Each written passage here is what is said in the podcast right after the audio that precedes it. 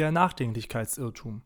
Daniel Kahnemann, einer der Stars auf dem Themenbereich der Verhaltensökonomie und Psychologie, hat bereits 1982 Fachleute in zwei Gruppen aufgeteilt und gefragt, welches Szenario wohl wahrscheinlicher ist.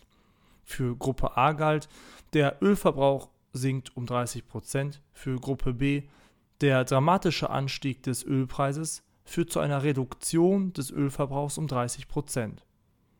Das Ergebnis war eindeutig. Szenario B wurde viel wahrscheinlicher eingestuft. Und das ist der Nachdenklichkeitsirrtum. Wir Menschen können entweder nachdenken, was sehr lange dauert und energieverbrauchend ist, oder intuitiv entscheiden. Dabei muss man nicht so viel nachdenken und es geht sehr, sehr schnell. Obwohl wir glauben, so viel nachzudenken, tun wir die meiste Zeit genau das eigentlich nicht, sondern reagieren blitzschnell und intuitiv. Wieder mal liegt das an der Evolution, die schnelleres Entscheiden langsamem Entscheiden vorgezogen hat. Das klappt auch meistens sehr gut. Dennoch können wir nachdenken und es ist auch nicht verboten, diese Kapazitäten zu nutzen, selbst wenn es manchmal anstrengend ist.